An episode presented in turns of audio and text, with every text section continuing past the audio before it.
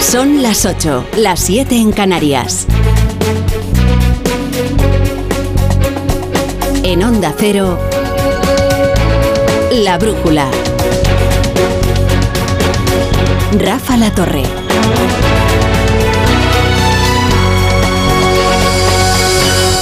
Pues después de cinco años fugada ha llegado a Barcelona enarbolando su acreditación como europarlamentaria.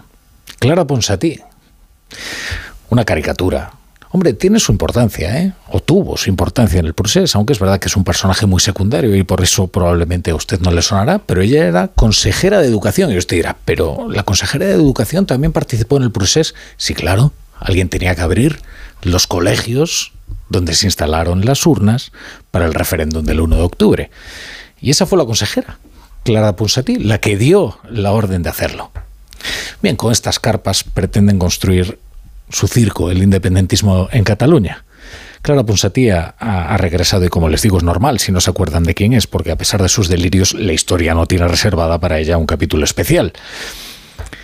Era una consellera de la Generalitat de Puigdemont que incurrió ahora en un posible delito de desobediencia, porque se va a beneficiar, claro, de la reforma del Código Penal hecha a la medida de los socios del gobierno, con lo cual sus delitos no conllevan una pena de prisión.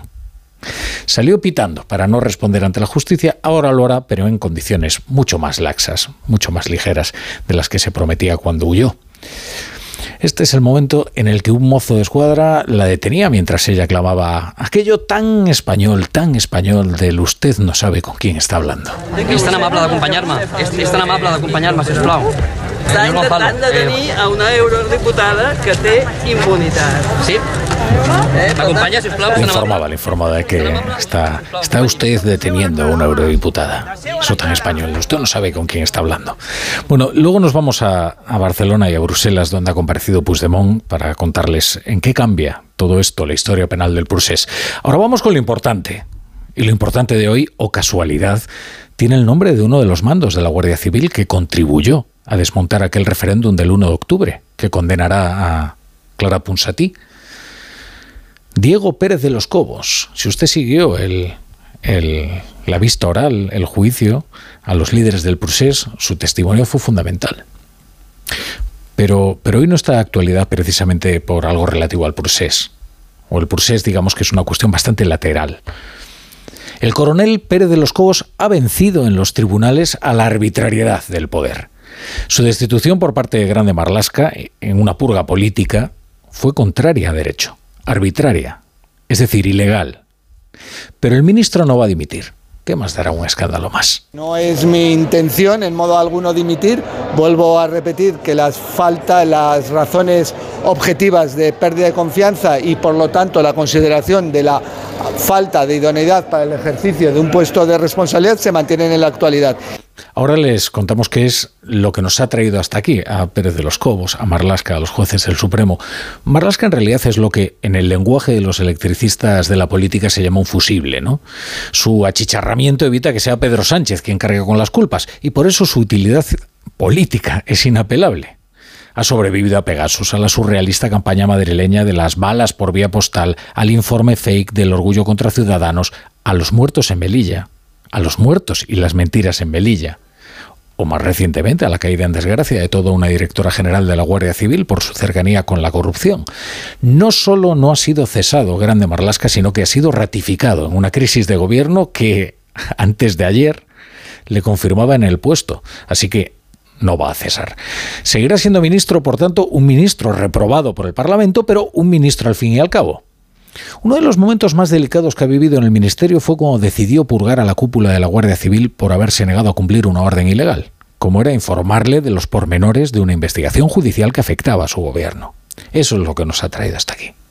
Hoy el Supremo ha sentenciado que la destitución del coronel Pérez de los Cobos ha sido arbitraria, por tanto contraria a derecho, por tanto ilegal.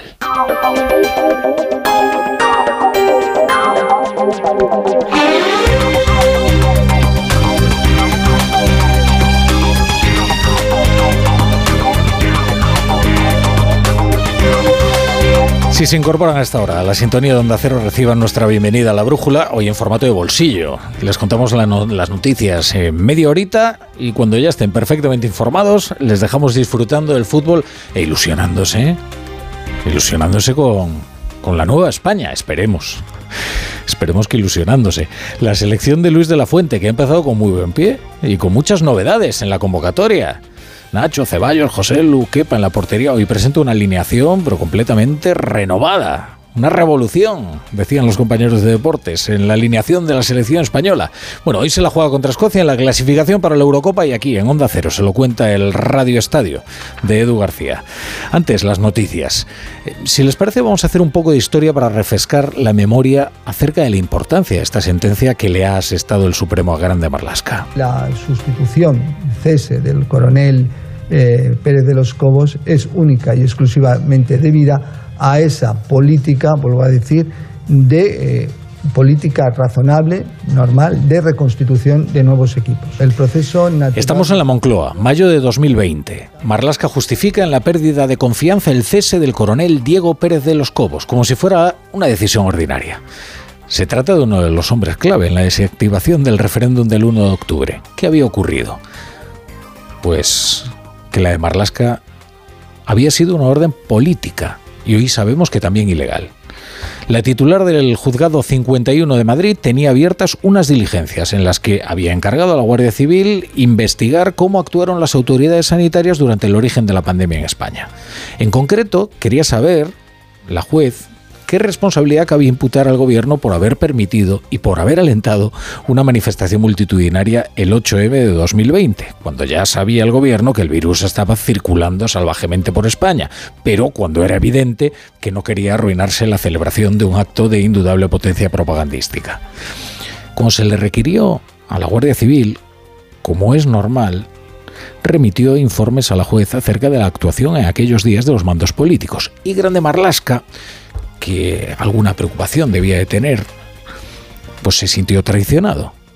Pidió información sobre aquella investigación, cabe suponer que impelido por el presidente del gobierno, pero también puede ser que por iniciativa propia. ¿eh? En cualquier caso, le estaba pidiendo a Pérez de los Cobos una ilegalidad. Pérez de los Cobos se negó. Y luego acosado en sede parlamentaria por la oposición, era de Marlasca, dijo que él no había pedido tales, tales informaciones. Prometo, prometo decir la verdad y toda la verdad. Y le indicaré que sigo prometiendo de cierto la verdad en los términos que ni este ministro ni ninguno de su equipo pidió ningún informe a la Guardia Civil ni tampoco tomar conocimiento de ningún informe porque no lo hacemos. Pérez de los Cobos fue cesado el ministro Marlasca lo explicó de esa forma tan inverosímil, diciendo que se trataba de un cese ordinario en la composición de los equipos y que en cualquier caso se trataba de pérdida de la confianza. Luego habló también de una filtración a los medios de una serie de circulares internas y de órdenes internas de la Guardia Civil, pero en cualquier caso Pérez de los Cobos recurrió a la justicia, porque consideró que se habían vulnerado sus derechos. El juez le dio la razón en primera instancia y luego en apelación la Audiencia Nacional se la negó. Hoy el Tribunal Supremo ha sentenciado que el cese del coronel de la Guardia Civil Diego, Pérez de los Cobos fue ilegal y obliga al ministro a restituirlo. Lo hará, porque no le queda otro remedio. Pero eso será todo lo que hará porque Grande Marlasca ya ha dicho que no va a dimitir y el gobierno no lo va a cesar. Evidentemente, respeto absoluto, como procede en un Estado de Derecho, a cualquier resolución judicial y en este caso a la resolución del más alto tribunal. Esperemos a conocer la sentencia y las razones esgrimidas por el alto tribunal y en ese caso y en ejecución de sentencia, conforme a lo que el mismo acuerde, se adoptará la resolución oportuna en parámetros y en términos técnico-jurídicos, como siempre ha hecho el Ministerio del Interior. En términos técnico-jurídicos y los términos políticos, no, los términos políticos no los va a conjugar el ministro Marlasca. Miren, justo hoy han tomado cartera los nuevos ministros del Gobierno de España, dos. La minicrisis de gobierno ya se ha quedado vieja pero no porque los cambios que ha hecho Pedro Sánchez en su gabinete sean relevos sin sustancia política, que también. No ya porque todo el mundo se pregunte cómo es que permanece Irene Montero en el puesto del Ministerio de Igualdad y queden sin saldar las responsabilidades por el fiasco del solo sí es sí, que también. La pregunta ahora es qué hace todavía en el gobierno Grande Marlasca. Claro que el revolcón que le ha dado el Supremo por el cese ilícito del coronel Pérez de los Cobos casi palidece ante tantos otros escándalos, desde la inconstitucionalidad de los estados de alarma hasta la tragedia de Melilla, bueno, todos esos que hemos repasado hace un momento. Pero el gobierno ha salido en su auxilio. Seguirá siendo útil a pesar de estar abrasado el fusible. Lo que, lo que fue aquella purga en la Guardia Civil de mayo de 2020 ya era conocido, una operación política de una bajeza perfectamente descriptible. A Pérez de los Cobos lo destituyó Marlasca nada menos que por haberse negado a cometer una ilegalidad e informarle del curso de una investigación judicial en marcha y por tanto confidencial, porque además le afectaba como ministro del Interior. Fue una operación política infame y ahora sabemos que también contraria a derecho.